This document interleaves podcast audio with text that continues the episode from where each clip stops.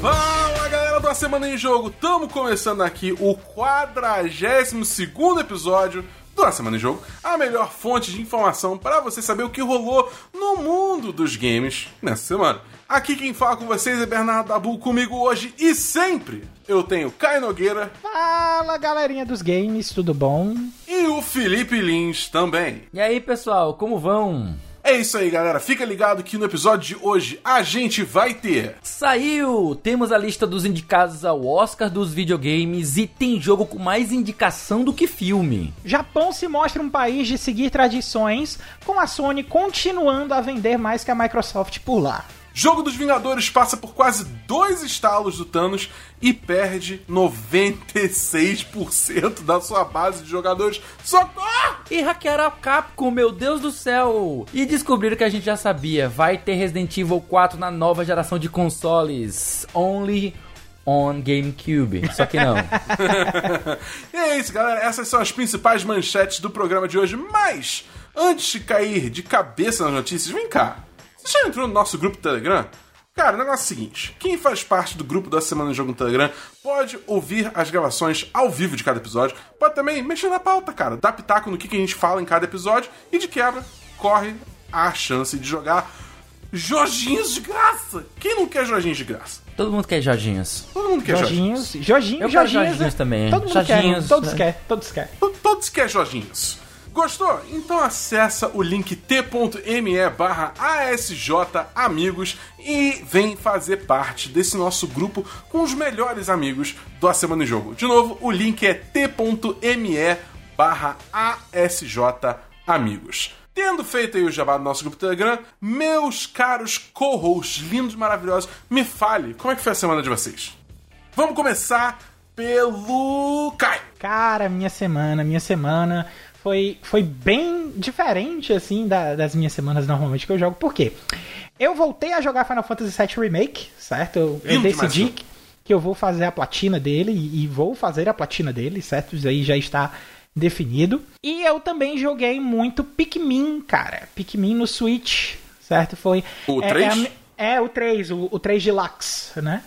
É, eu não tinha jogado nenhuma versão de Pikmin antes, anteriormente, e cara, eu devo dizer que eu fui surpreendido totalmente, porque eu não esperava que fosse um jogo de gerenciamento de mão de obra. E é um negócio fantástico, cara, porque o- os personagens todos são muito fofinhos, os Pikmin, embora sejam só cor, folha, flor na cabeça deles e, e olho, eles são muito carismáticos. E, e tem uma questão. no- não sei se nos outros Pikmin tinha, eu sei que no, no primeiro Pikmin é mais uma questão de, de procurar tesouro e tal, recurso pra continuar sobrevivendo. Mas esse Pikmin 3 ele tem um, um quesinho na história dele de survival, sabe? Então ele tem se mostrado um jogo muito interessante nesse quesito assim também. E eu tô curtindo pra caramba Pikmin 3. Eu, eu fico muito frustrado que Pikmin é um jogo assim. Eu tinha um Wii U, né? É uma das, sei lá, cinco pessoas no mundo que tinha um Wii U. Eu É, o Felipe, eu, é, eu o sou Felipe é uma uma das dessas cinco aí. Aí, ó, aí, ó, exatamente. Aqui a gente tem quase metade das pessoas que compraram um Wii U no mundo. É. Olha só, esse, podcast aqui tem propriedade pra falar de Wii U, entendeu? Eu tenho só as raridades, eu também tenho um PS Vita, cara. Só as Olha- raridades. olha aí, olha eu, tenho, eu tenho PlayStation Vita também. Eu tenho PlayStation Vita TV. É verdade, cara, tem o Vita TV, Meu gente. O Caio céu. é joia rara, joia rara. Mas, é, enfim. E eu, tipo, eu lembro que eu comprei o Pikmin 3, que eu falei, cara, eu ouço tanto falar de Pikmin, vamos ver qual é desse Pikmin 3, vou comprar, vou jogar. E aí eu fui jogar, e o meu Wii U que- queimou a placa-mãe. E ele simplesmente não ligava mais, não aceitava nada, ele dava, tipo, dava ruim. E eu nunca joguei o jogo, tá ligado? Eu tenho o jogo de Wii U no meu armário até hoje, mas o meu Wii U tá queimado, então eu não consigo jogar. E, tipo, agora a Nintendo lança essa versão Deluxe do Pikmin 3, e, tipo, quem tinha o jogo original se fudeu, tem que comprar de novo. Ah, vai ficar uma merda, tá ligado? tipo, não vou comprar isso não. É, aí eu nunca joguei Pikmin 3, que é, que é uma coisa muito triste, porque eu ouço falar muito bem desse jogo. Você jogou os outros Pikmin antes? Verdade. Não, não, era o primeiro Pikmin que eu ia jogar. Cara, pois eu tô jogando Pikmin 3 e é fantástico, fantástico. Tá valendo muito a pena. Ah, cara, um, um, dia, quem sabe, quando alguém me doar uma cópia de Pikmin, sei lá, porque eu não vou comprar esse jogo de novo. Até, se, fosse, se tivesse promoção, eu até comprar, mas a gente conhece a Nintendo. A Nintendo não bota nenhum dos jogos lá em promoção nunca. Então, tipo, sei lá, um dia, quem sabe, se, se os cosmos alinharem, né? Mas e você, meu queridíssimo Felipe Lee, fala pra gente o que você fez essa semana. Cara, essa semana eu passei o tempo todinho me preparando, porque eu finalmente vou começar a minha mesa de RPG. Que então, nesta quinta, hoje, a gente tá gravando agora pela tarde, e à noite eu irei fazer o início da minha gravação, né, da minha narração, né, tipo, iniciar a mesa. Algumas pessoas pediram para poder fazer um streaming, né, para mostrar como é. Mas não sei, tipo assim, eu, posso até fazer streaming, mas é aquela coisa, eu sou um mestre novato, então não vai ser, meu Deus, eu vou ver o Felipe sendo o Critical Role, sendo o Mark Marcer no, no, no, no, Critical Role. Não, não, não vai não. eu sou iniciante, então eu ainda me perco muito nas regras. Até porque o Matt Mercer é um maluco, né? Tipo. É, tipo, e quem joga com ele, todos são profissionais, são muito bons de improv, são muito bons de, de criar é, personagens, né? de, de fazer. É, são atores profissionais, né? Então, não é bem assim que funciona, não. Então, não sei, não sei se é tão é interessante assim, uau, eu gostaria de ver. Não sei, sabe? Não acho que seja algo que vai interessar. Mas, enfim, se quiserem, obviamente eu vou fazer, eu posso fazer streaming, colocar lá no Twitch pro pessoal assistir, isso é de boa. Como Mestrar é uma atividade que exige um bocado de preparo, você precisa conhecer a aventura, você precisa saber como é que vai ser a. Porque cada cidade que você vai mestrar, ela é como se fosse uma coisa que tem que ser viva, que tem que ser o máximo possível de, de você entender aquilo ali como funcional. Então, tem pessoas importantes, tem a, o, o sentimento geral da cidade, tem as atividades econômicas da cidade. Então, eu tipo, tive muito tempo, perdi muito tempo, né? Dediquei muito tempo lendo sobre a cidade de Saltmarsh para ver como é que ela é, para entender o que como essa cidade respira, como ela funciona, para a partir daí eu começar a criar as aventuras de poder fazer com que os meus jogadores eles estejam interagindo com as pessoas da cidade e eles se sintam dentro de uma cidade real. Então é um negócio um pouquinho complicado, não é tão fácil assim como como se pensa, né? Só pegar, abrir o livro e sair jogando. Não acho que seja só assim. Mas assim, essa semana eu não consegui jogar ainda nada. Eu queria ter jogado Vagrant Story. Mas eu assisti o trailer do Monster Hunter chinês, cara. Não é que seja um Monster Hunter chinês, é o trailer chinês do Monster Hunter, na verdade.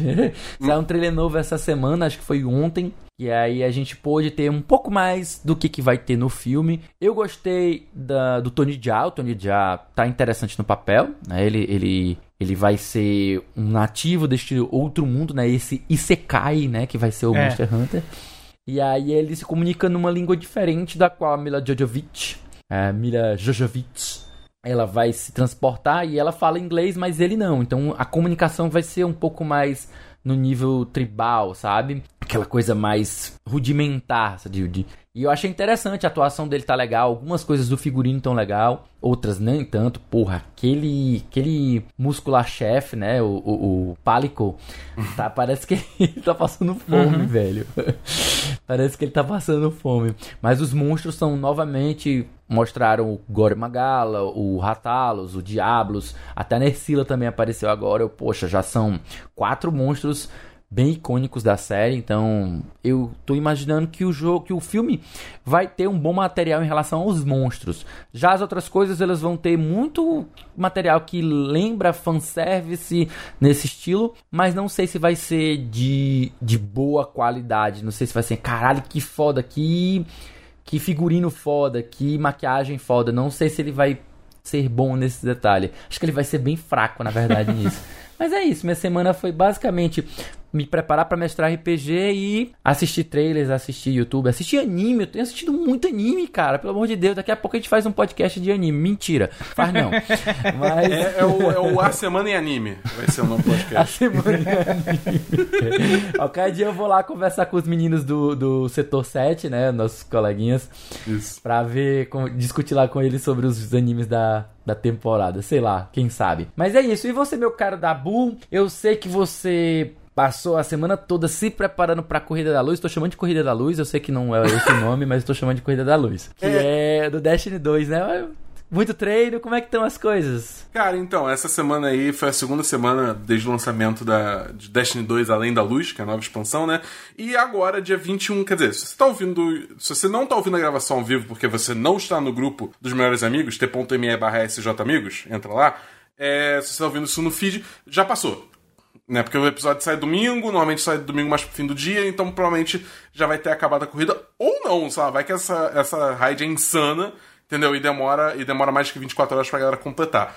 É, mas a princípio já acabou, então aí vamos ver o que acontece e tal. Mas é, rolou é, essa semana a corrida e a gente, nada de gravação, a gente tá gravando na quinta, então eu ainda estou me preparando para essa corrida. Eu e minha equipe de mais cinco pessoas, a gente está é, trabalhando para subir o nosso nível e conseguir todos os equipamentos que a gente acha que vão ser necessários para essa raid, tanto em quesito de armas, tipos de armas, é, itens exóticos, que tem, tipo, propriedades especiais, tudo que pode ser útil, que a gente pode, acha que pode ser útil, deixar tudo pronto para é, atacar essa raid nova, que aí todo, várias equipes ao redor do mundo vão tentar competir para ganhar, e o ganhador leva um cinturão real, físico, que você ganha na vida real, ah. entendeu? Cada um dos membros ganha isso, e a gente tá mirando... Eu não sabia.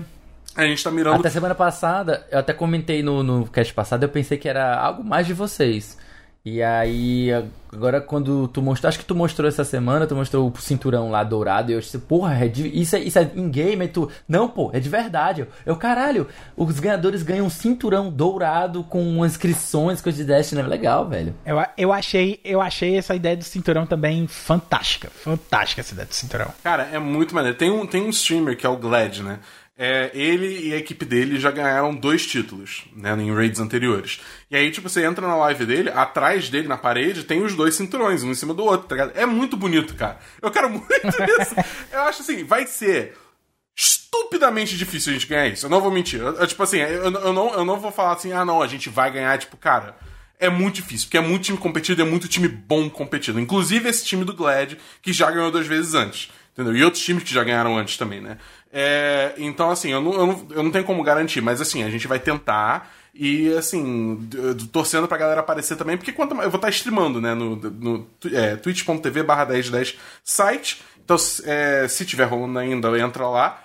É, e ajuda a gente também, porque quanto mais olhos olhando a stream, tá ligado? Mais gente pode perceber um detalhe que a gente que tá jogando não percebeu, ou coisas assim. Então, tipo, a gente realmente tá trabalhando com outras equipes brasileiras também é, para fazer meio que uma troca de informação enquanto a gente joga também, pra, tipo, meio que um ajudar o outro e ver se consegue botar o Brasil aí no top 3, entendeu? Uhum.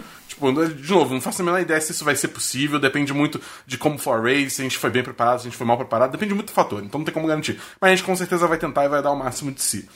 Né? Então, assim, a gente tá muito animado, eu tô curtindo bastante a expansão. Eu falei um pouco no áudio semana passada, uhum. né? Que, que, vocês até inseriram uhum. no programa.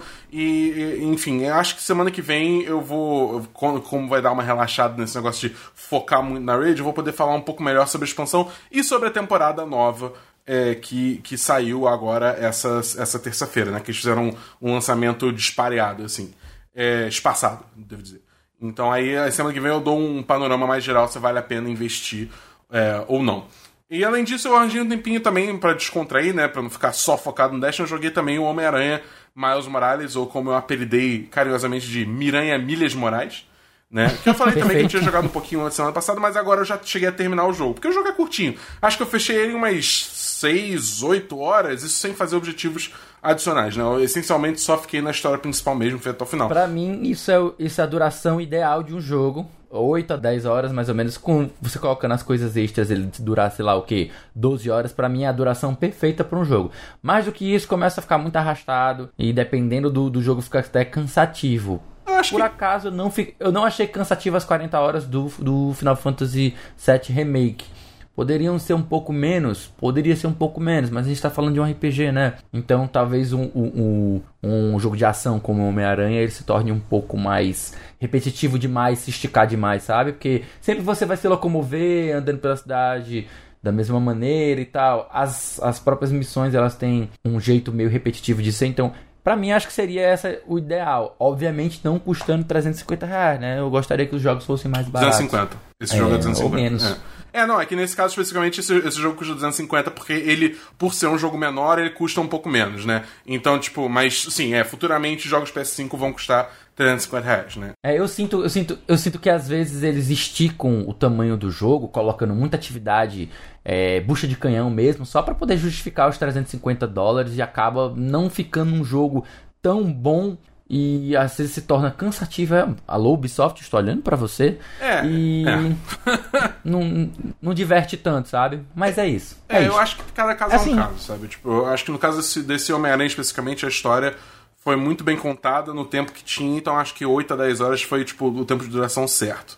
É, mas aí você tem jogos, por exemplo, The Last of Us, que estendem um tanto além disso, e que para mim, pessoalmente, é, é, valeu a pena, tanto no primeiro quanto no segundo. Entendeu? Então acho que cada uhum. caso é um caso. Então, tipo, não, não é, eu, eu, não, eu acho que, pra mim, né, de novo, pra mim, isso tudo pra mim, Bernardo Tabu. É, eu não, não acho precisa, que nem aplica... precisa dizer. Tudo, todas as opiniões aqui, tudo, tudo que a gente é. fala aqui, quando não é leitura de, de notícia, é, quando fica, não é fato fica, sendo fica referenciada, claro é tudo opinião. opinião. Muito claro Entendo opinião, assim. Essa... É, é, claro. Mas é, eu acredito assim que, tipo, cada, tipo, cada jogo tem o, o seu sweet spot, né? O seu, o seu ponto é, bacana de duração. Óbvio que tem jogos que extrapolam isso, óbvio. Ubisoft, novamente. mas é, eu acho que, tipo, não, nem todo jogo precisa restringir a esse 8, 10 horas, entendeu? Bom, mas é isso, né? Então vamos agora seguir para o primeiro bloco de notícias da semana.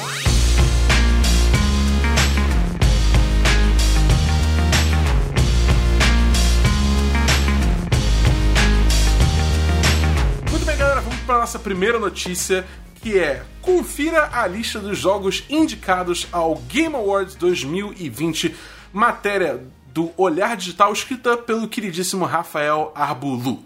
A premiação Game Awards, a maior honraria do mercado mundial dos videogames, divulgou hoje, dia 18, a lista de títulos indicados às 29 categorias, cujos vencedores serão revelados em transmissão online no dia 10 de dezembro de 2020. Alguns nomes que figuram a principal categoria Jogo do Ano já eram de se esperar. The Last of Us Part 2, Final Fantasy VII Remake, Ghost of Tsushima, por exemplo. Mas algumas surpresas também apareceram, como Hades e Doom Eternal. A produção da Naughty Dog Last of Us Part 2 é a de maior destaque, amealhando 10 indicações. No lado empresarial da coisa, a Sony leva ampla vantagem com nada menos que 22 indicações em vários jogos do PlayStation 4. Meu Deus! Claramente mídia sonista. Né? Porra! Claramente. Notavelmente ausente da lista Cyberpunk 2077, óbvio, o jogo não lançou. O jogo era um dos mais cotados pelo público como o título do ano, mas repetidos adiamentos em seu lançamento fizeram com que ele perdesse a janela de classificação para o prêmio desse ano. Muito bem, galera. O negócio é o seguinte, vamos lá. A gente viu, eu assumo que vocês viram as listas Sim. das categorias, né? Os indicados e tal. Vamos dar um foco aqui, até porque a gente tem uma questão de tempo a se considerar no, no, formato podcast. Vamos focar então aqui nos jogos do ano, porque senão, senão esse podcast vai ser só Game Awards, entendeu? Então vamos lá. É, eu, eu... Acho, eu acho inclusive que a gente podia fazer alguma coisa especial assim para comentar o, o, todas as indicações e tal. Não que a gente não possa fazer um, sei lá. Você pode ter certeza que vai rolar. mas é, mas é, por enquanto aqui a gente vai focar só em, no, no, no, jogo do ano, né? na categoria jogo do ano. Então, é, pensando nisso, eu quero saber primeiro, vamos falar com, com o Felipe, ver o que, que ele achou dessas indicações, se ele concorda, se ele discorda. Fala aí, Felipe. Cara, confesso que uma, as maiores surpresas realmente do, das minhas apostas, que eu não esperava que estivessem aqui, era Doom Eternal, né? E o Hades. Esses dois jogos eu, eu fiquei realmente surpreso. O Hades, porque ele, ele despontou agora na metade do final pro ano. É, muita gente ainda não sabe nem que. Eu vi muita gente comentando na, nas, nas coisas. Na, nos tweets, né, da, da TGA. Hades, what the fuck is Hades? Tipo, a galera não sabia nem o que era Hades, né? Então, é, é, é, sempre legal ver um jogo indie, né, sendo tão falado assim, tão, tão bem avaliado pelos críticos ao ponto de figurar entre o jogo do ano. Isso sempre fala muito bem do mercado de indie que está se despontando e ao mesmo tempo também não deixa de ser uma crítica ao mercado AAA, né, que costuma sempre ser mais do mesmo e acaba não inovando tanto quanto poderia inovar, né, ou, ou não consegue impactar tanto. Achei justíssimo, apesar de, de ter sido uma polêmica aí, nada a ver, o Animal Crossing está aí, muita gente, Animal Crossing, esse jogo não tem qualidade técnica suficiente, hum. não tem avanço técnico é, suficiente para figurar nessa, nessa lista. Cara, mas no ano que a gente teve pandemia, a gente tem um jogo que faz a galera se acalmar, a galera ter o seu tempozinho de, de paz, interagir com os amigos, brincar de fazer sua fazendinha, escapar de toda essa merda que é essa questão da pandemia. E o escopo do jogo também, aí, né? Porra, o escopo do jogo dele também melhorou muito em relação aos anteriores. Então, eu acho sim que muito justo a gente ter aí na nossa lista o Animal Crossing. Apesar de que eu, pessoalmente, não sou um, fã da franquia, não sou jogador de Animal Crossing. Não porque eu nunca tenha tentado, já tentei, eu não achei muito a minha cara, mas é um jogo que é muito intrigante e eu, eu gosto de chamar ele de jogo de podcast, porque ele é muito bom para você você ficar jogando ele enquanto ouve um podcast, já que as atividades elas são repetitivas, elas não são muito diferenciais e tal. Uma outra surpresa que eu tive foi o Ghost of Tsushima, né? Tipo, eu achava que tinha outros jogos que mereciam estar nessa lista. É, até citando aqui de, de cabeça Ori and the, the, Will of Wisps, né? Eu imaginava que ele, ele tivesse mais capacidade de estar aí do que o Ghost of Tsushima. Mas acredito que o Ghost of Tsushima fez um trabalho tão foda na parte artística que ele arrebatou o coração da galera, sabe? Mais, mais por emoção da parte artística mesmo, do que de fato por ser um jogo com um design muito foda e tudo mais. Ele, nesse sentido, sabe? E você, cara, você concorda? Você acha que também teve mais surpresas aí? Algumas indicações que talvez nossa cabeça não façam tanto sentido? Fala aí pra gente. Eu devo dizer que dos palpites que eu tive, que eu publiquei até no grupo do A Semana em Jogo, t.me Amigos, a gente espera vocês lá para conversar com a gente.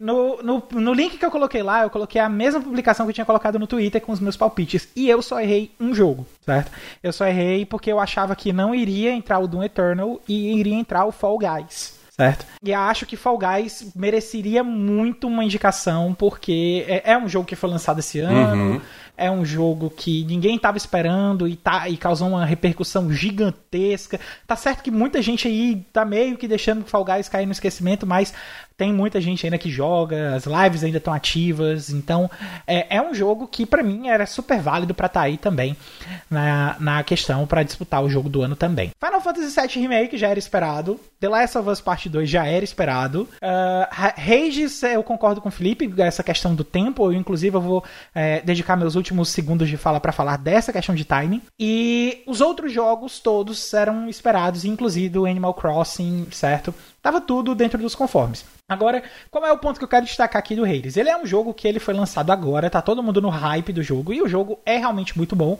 Não é uma questão só de timing também pro jogo estar tá lançado, mas eu acho que o timing conta muito, certo?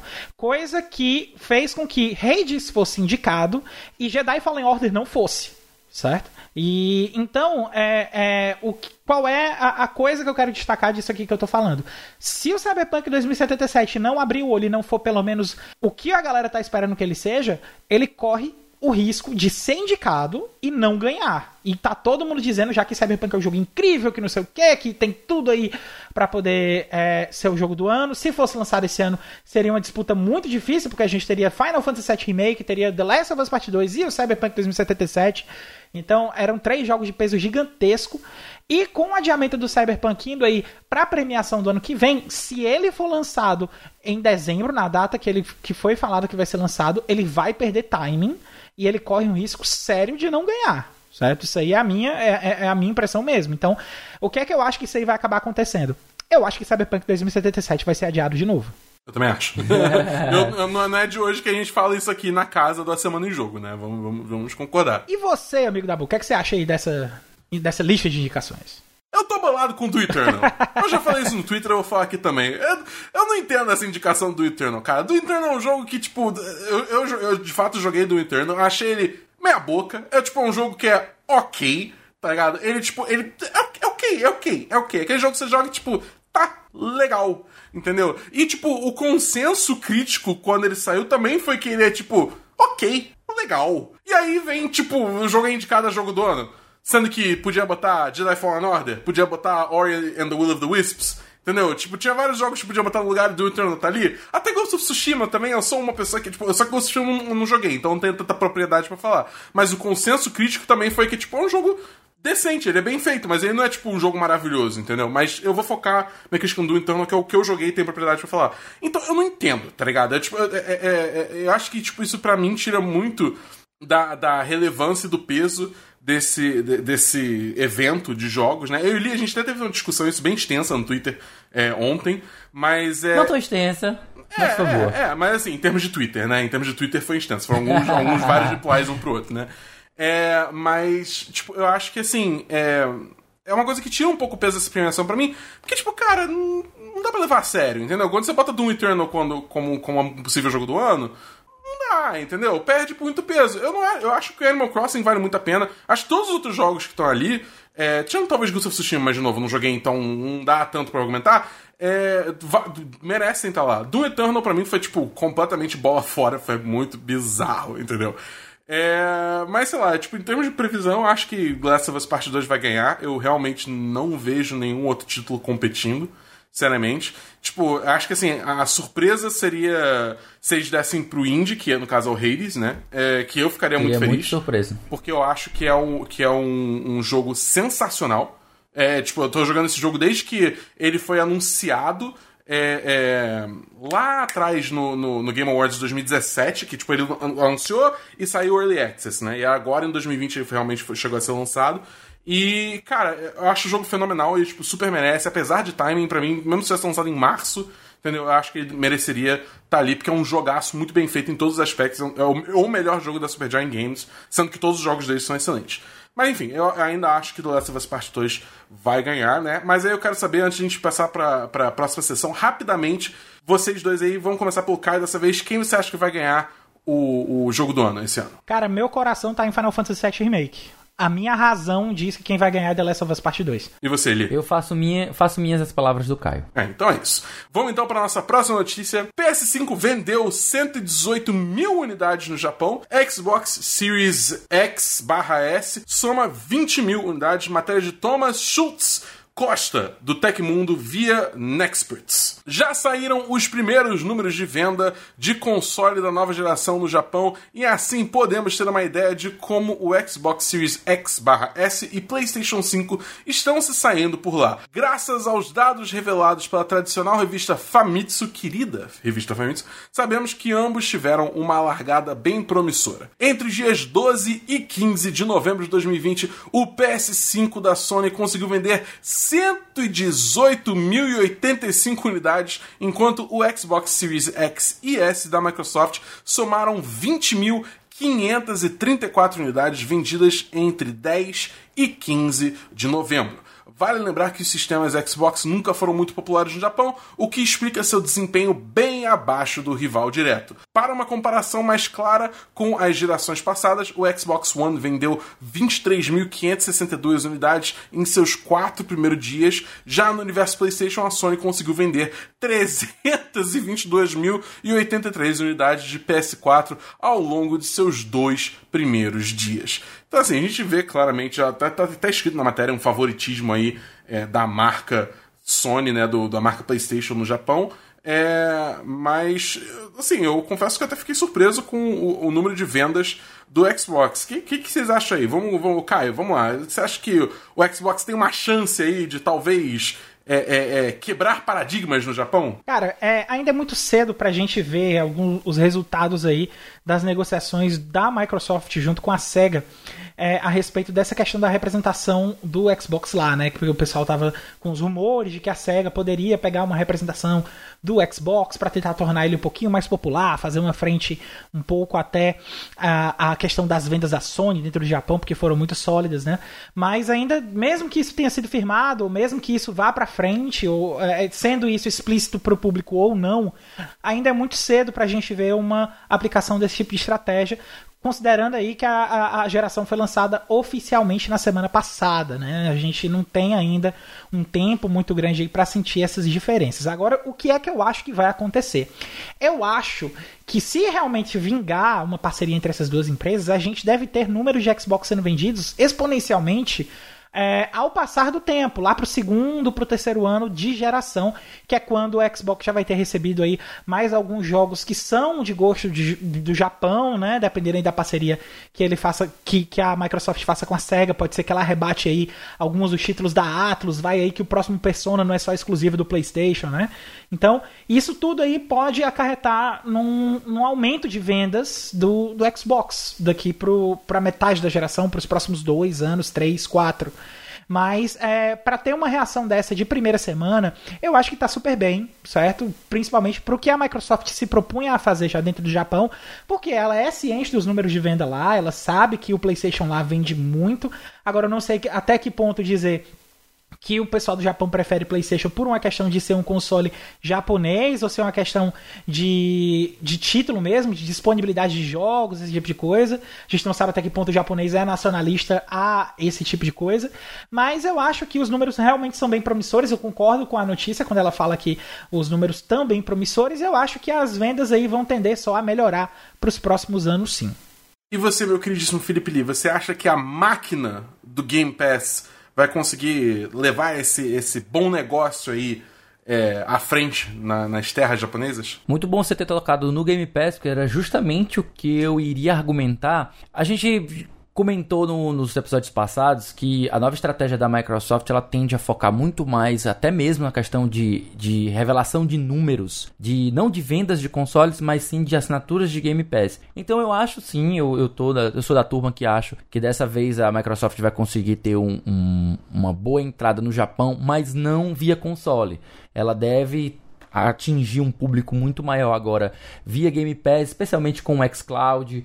Acredito que seja essa o, a forma com que a Microsoft entendeu que a melhor forma de entrar no mercado japonês, especificamente porque o mercado mobile na Ásia como um todo é muito, muito, muito uhum. forte. Eu gosto também de resgatar a questão histórica tradicional, como o Caio falou, que o Japão tradicionalmente ele opta pelo próprio produto, né? Não sei se o motivo seria nacionalismo, se for não tem nada de errado, mas acredito que por histórico mesmo, até se a gente for analisar por uma questão de jogos, a maioria dos consoles da Microsoft vendeu pouco e acabou recebendo poucos ports ou versões de jogos de empresas menores japonesas. Então, quando a gente pega em retrospecto, eu tive o PlayStation 3 e eu tive o PlayStation 4, e esses dois consoles acabaram recebendo muito mais jogos de empresas menores, a gente pensar na Nis América, na Natsume e outras publishers menores que distribuíram uma quantidade muito maior de jogos indies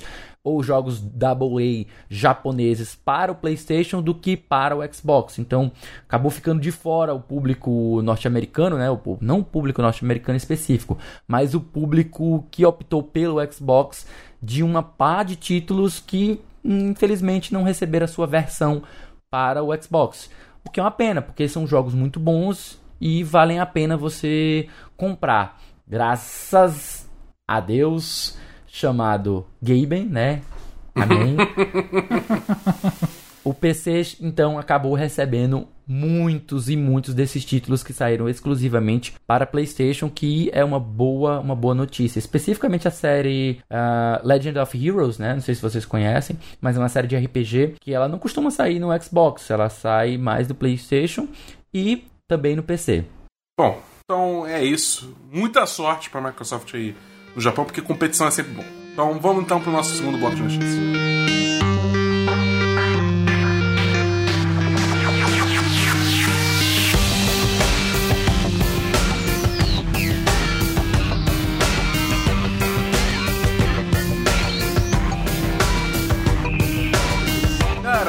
Segundo bloco de notícia. Vamos começar aqui com Marvel's Avengers já perdeu mais de 96% da base de jogadores no PC. Matéria do Eduardo S.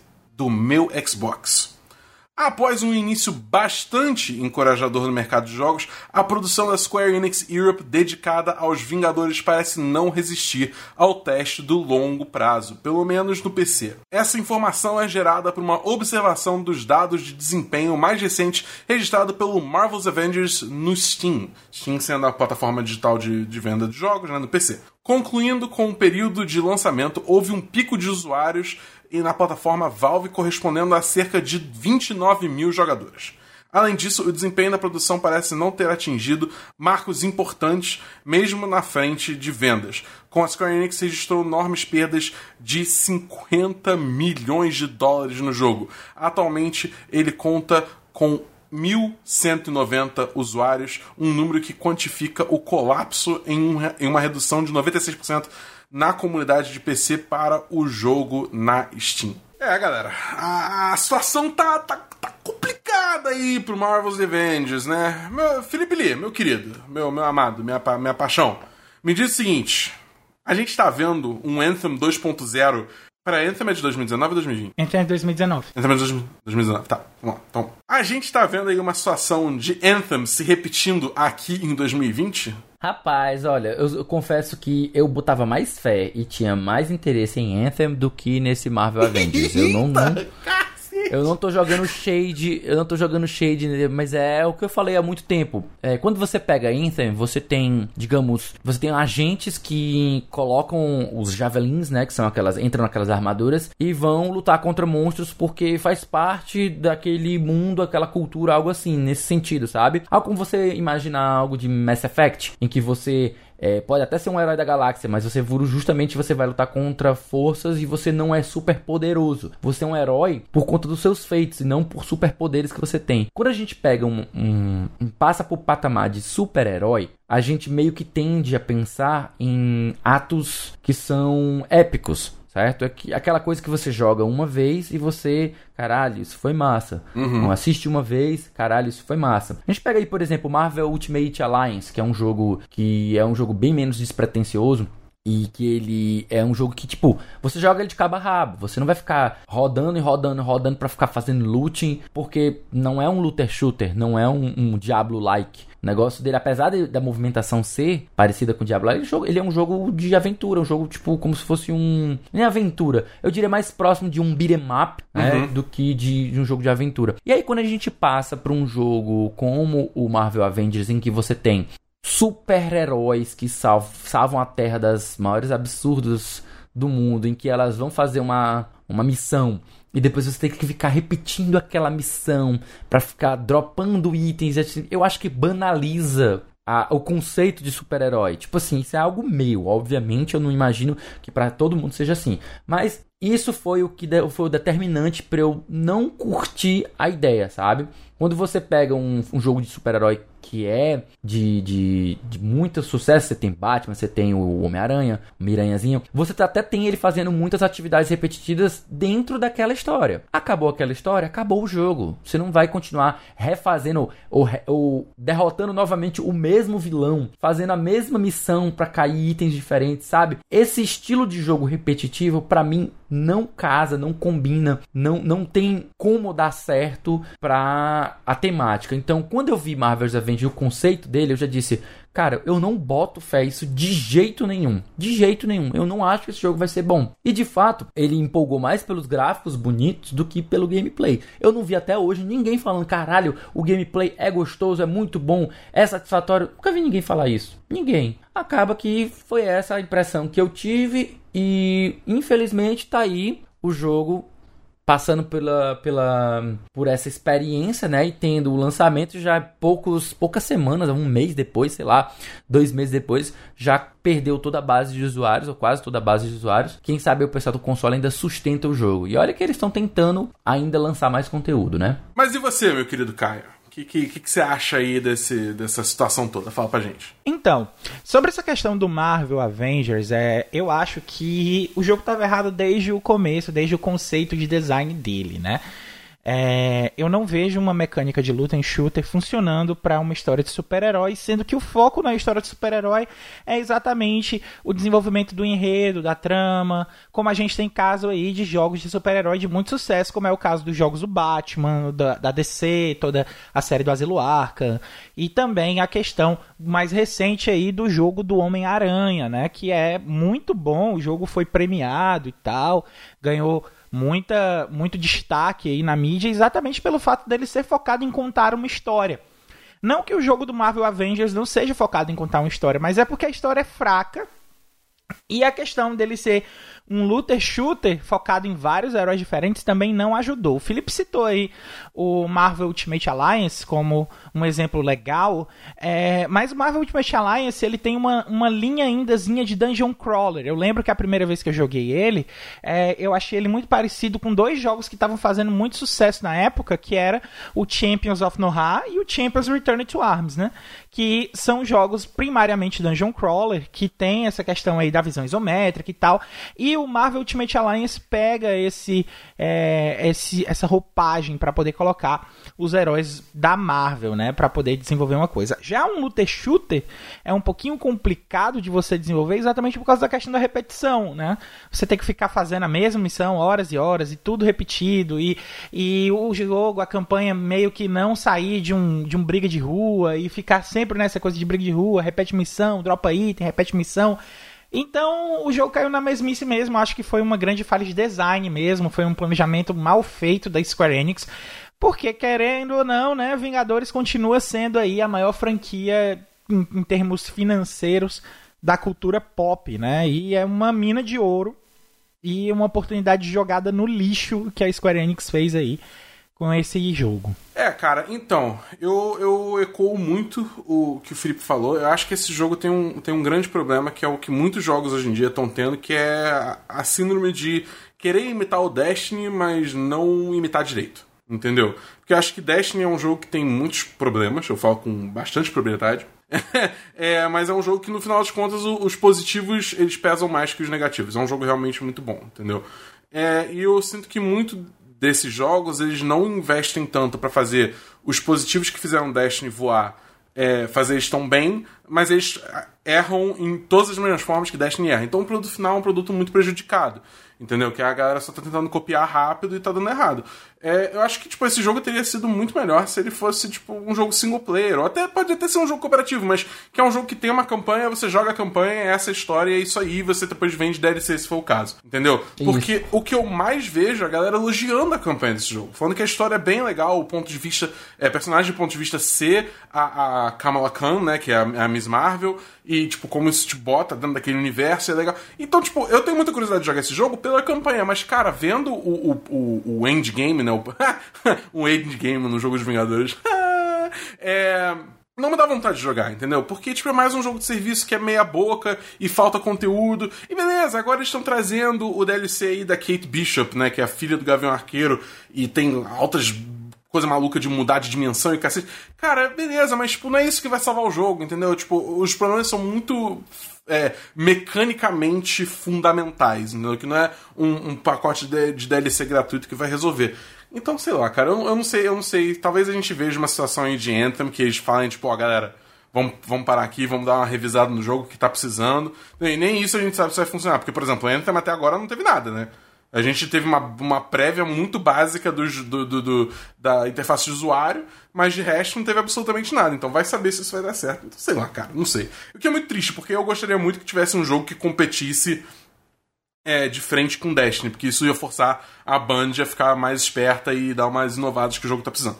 É, mas é, enfim, é isso. Vamos logo para nossa próxima notícia, que é Capcom Ataque Hacker expõe dados e lançamentos de Resident Evil Village. Matéria do Murilo Molina do Tech Tudo. Um ataque de hackers à Capcom pode ter exposto dados sigilosos de mais de 350 mil pessoas, incluindo nome completo, endereço, telefones, data de aniversário e outras informações privadas. Em uma publicação em sua página oficial nesta segunda-feira, dia 16, a empresa japonesa confirmou o incidente que ainda revelou a possível data de lançamento de Resident Evil Village, originalmente anunciado para 2021 no PlayStation 5, Xbox Series X, S e PC. A desenvolvedora investiga os danos causados pelo ataque e trabalha para informar usuários que tiveram suas informações comprometidas no episódio. Além de dados pessoais vazados, informações de projetos da empresa também foram divulgados como com destaque para possíveis datas de lançamento de Resident Evil Village, abril de 2021, e Monster Hunter Stories 2, junho de 2021 para Nintendo Switch PC. A Capcom não confirmou as previsões de chegada dos games. Cara, chato, né? Tipo, é, é, é, Se fosse só o vazamento das datas aí dos jogos, só que tudo bem, né? É, mas vazar informação pessoal de pessoas é algo perigoso no, no mundo de hoje, né? Então, assim, a gente não, uhum. não concorda com esse tipo de, de atitude, né? É, nada a ver. Mas o fato é que a gente agora aí tem algumas, alguns lançamentos aí para contemplar dado esse vazamento. Então, Felipe, alguma coisa aí chamou sua atenção ou te deixou ansioso para jogar? Porra, sim, se. Ah, claro, a gente tem que lembrar, de, primeiro de tudo, que a gente está tratando de rumores. Não? A gente não tem nada confirmado pela própria Capcom que esses dados são todos verdadeiros. Então a gente tem que infelizmente, tratar como um rumor. Óbvio que o coração quer demais que alguns desses jogos de fato sejam. Alguns desses vazamentos de fato sejam reais, né? Por exemplo, o Monster Hunter Stories 2 e o Monster Hunter Rise saírem para PC. É justamente o que a gente estava pedindo para a Capcom, porque a Capcom vai lançar eles exclusivos para até então, né? Para o Switch e que bom que seja console exclusive para o Switch, mas venha para o PC também, o que é uma base que tipo anda em paralelo. E querendo ou não, o PC é aquela coisa. Quando não tem um jogo exclusivo, o pessoal acaba dando um jeito de emular ou fazer alguma maneira para poder conseguir jogar. Então, é, não é melhor que a própria empresa lance uma versão para PC e consiga ganhar dinheiro, faça dinheiro com as pessoas que querem comprar legalmente, eu acho salutar que isso aconteça. Então, eu fiquei muito feliz com esses dois, esses dois, essas duas revelações. E também eu fiquei um dos joguinhos aqui que vocês talvez não, não se não tenham se atentado, que é o, porte do Dai Gyakuten Saiban 1 e 2.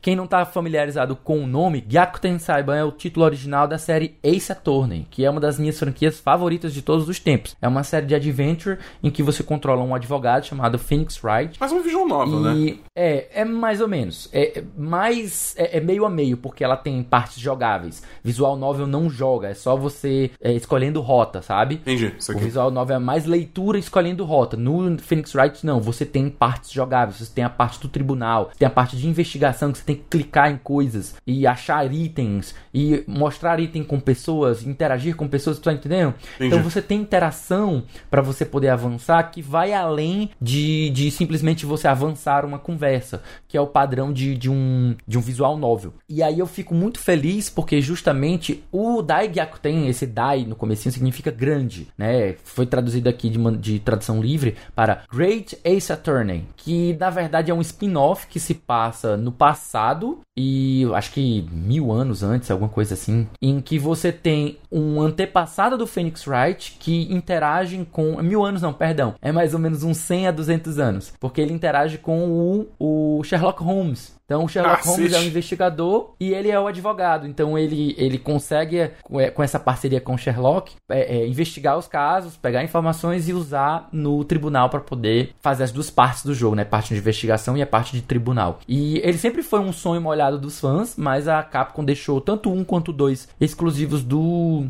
presos, né? Lá no, no, no Japão. E ela falar que ela vai portar ela deve portar para o Switch o que é uma, um momento excelente para que ela também faça um porte para o PC e que faça a localização. São jogos que são caros para fazer a localização, porque é muito texto. Nossa, é muito texto. São horas e horas e horas, linhas e linhas e linhas de texto. Então, para botar um tradutor, um localizador para localizar isso, às vezes é muito mais pesado e mais caro do que localizar um jogo tipo, sei lá, Zelda, um jogo de ação que tenha menos linhas de diálogo, sabe? Então, é, é realmente é um trabalho bem pesado e acaba sendo caro, mas acredito eu que a franquia já atingiu um público mais do que suficiente para justificar a, a, a, localização desse título extra, né? Desse título spin-off. E esse foi o que mais me chamou minha atenção, além dos, dos, dos Monster Hunters para PC, né? E você, Caio? O que, que aí brilhou o teu olho nessa lista aí de jogos que foram anunciados? Cara, essa lista da Capcom aí, eu não vou mentir não.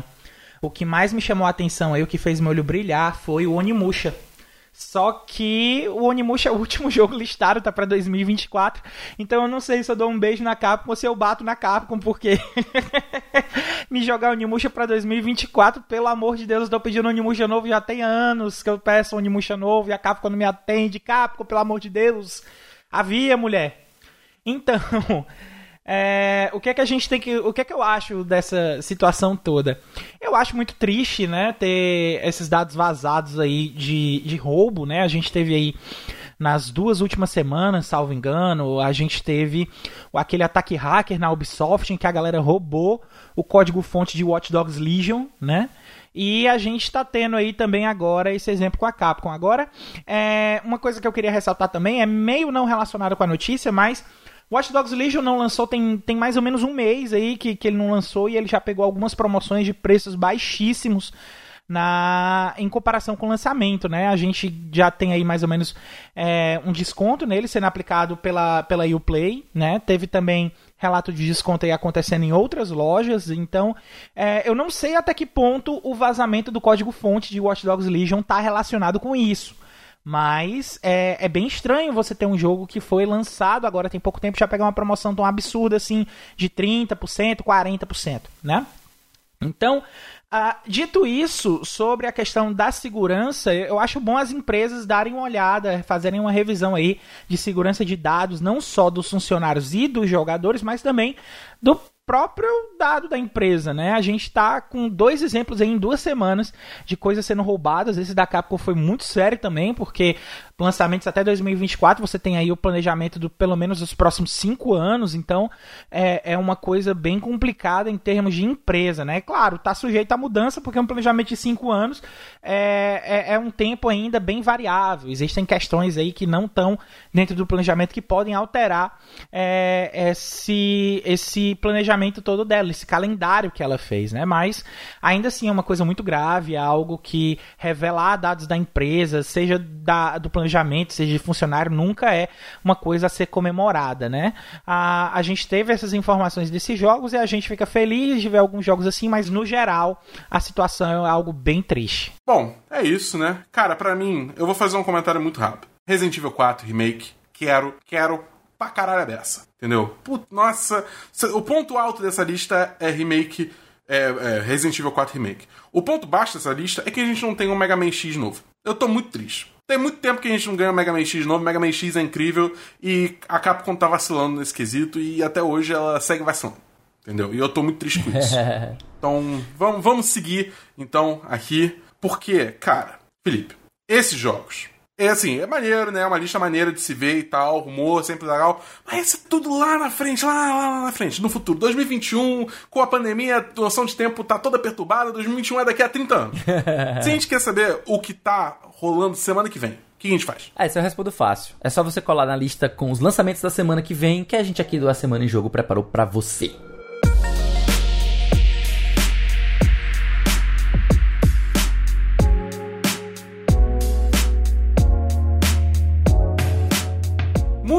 Galera. Essa semana é qualquer coisa, qualquer coisa. Essa semana do dia 23 a 29 de novembro a gente só tem dois lançamentos, sendo que na real é só um, porque o segundo não vai lançar no Brasil! Aê! O primeiro lançamento é World of Warcraft Shadowlands, a mais nova expansão de World of Warcraft, ou WoW para os íntimos, que lança no dia 23 de novembro é, aí pra galera. Eu, eu conheço uns amigos que jogam WoW e estão bem animados. Estão bem animados. Vai ser interessante ver a galera agora ficar dividido entre jogar WoW Classic ou WoW Shadowlands. Eu tô curioso pra ver como é que vai ser essa guerra. E segundo aí, a gente tem é, Football Manager 2021, lançando dia 24 de novembro aí, essa semana. Só que esse jogo não vai estar disponível no Brasil por questões de licenciamento de times né? O que é uma pena. Então, para os nossos ouvintes de Portugal, um abraço. Esse jogo é para vocês. o Caio até ia comentar, desculpa aí, Caio, roubar a sua fala. O Futebol Manager 2021 ele tem alguns problemas de. Ah, série, né? Futebol Manager ele tem problemas com o licenciamento dos jogadores e acaba que por algum motivo ele não pode ser lançado no Brasil. Então, tipo, se você realmente quiser jogá-lo, você vai ter que dar um jeito de usar um VPN ou alguma forma alternativa de ter acesso ao jogo, ou sei lá, formas alternativas, né? Né, Dabu? Pegar. Fácil, cara. Você, você rouba a, a, a arma de portal da Aperture Science, entendeu? Aí você atira um dos lados portais na tua parede, bota ela no malote, manda para um amigo em qualquer outro país do mundo, ele recebe, atira o outro portal, você cruza o portal com o seu computador e joga. É isso, simples assim. Pronto, é isso. Simples, é simples isso. assim. Simples, simples assim. assim. Mas, além desses dois lançamentos, esse quarteto aqui da Semana em Jogo tem mais um monte de conteúdo para vocês ficarem ligados. Toda sexta-feira tem episódio novo do Vale a Pena Jogar com o nosso queridíssimo Davi do Bacon, que não tá aqui hoje, mas ele volta em breve, confia. Trazendo uma review de jogo que ele acabou de zerar. Toda segunda-feira você escuta o Dabu aqui, queridíssimo, no Semana dos 10, um papo entre amigos sobre filmes, séries e jogos assistidos ou jogados durante a semana. Basta procurar por 10 de 10 no seu agregador de podcasts favorito. E também lá no Spotify você encontra um monte de conteúdo produzido pela galera do Cast Post no podcast com aquele já conhecido papo catedráticos sobre videogames. E para finalizar com chave de ouro, uma vez por mês o Backlog Game Club traz um papo profundo, saboroso e crocante sobre um novo jogo, projeto pessoal e muito bacana do nosso queridíssimo Felipe Lins.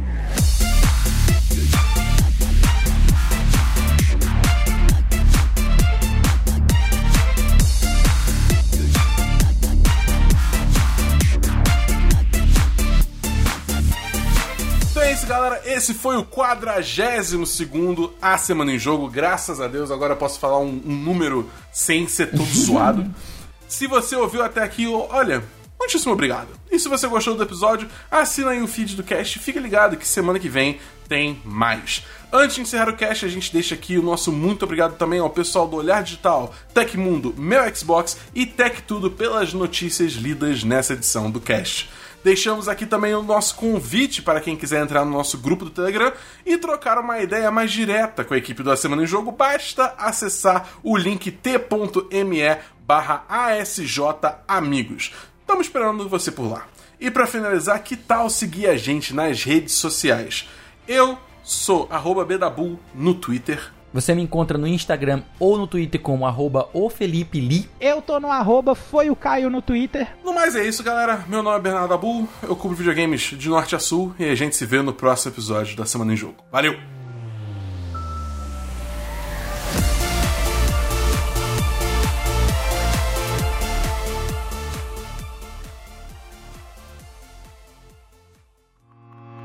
Este podcast foi editado por Felipe Lins.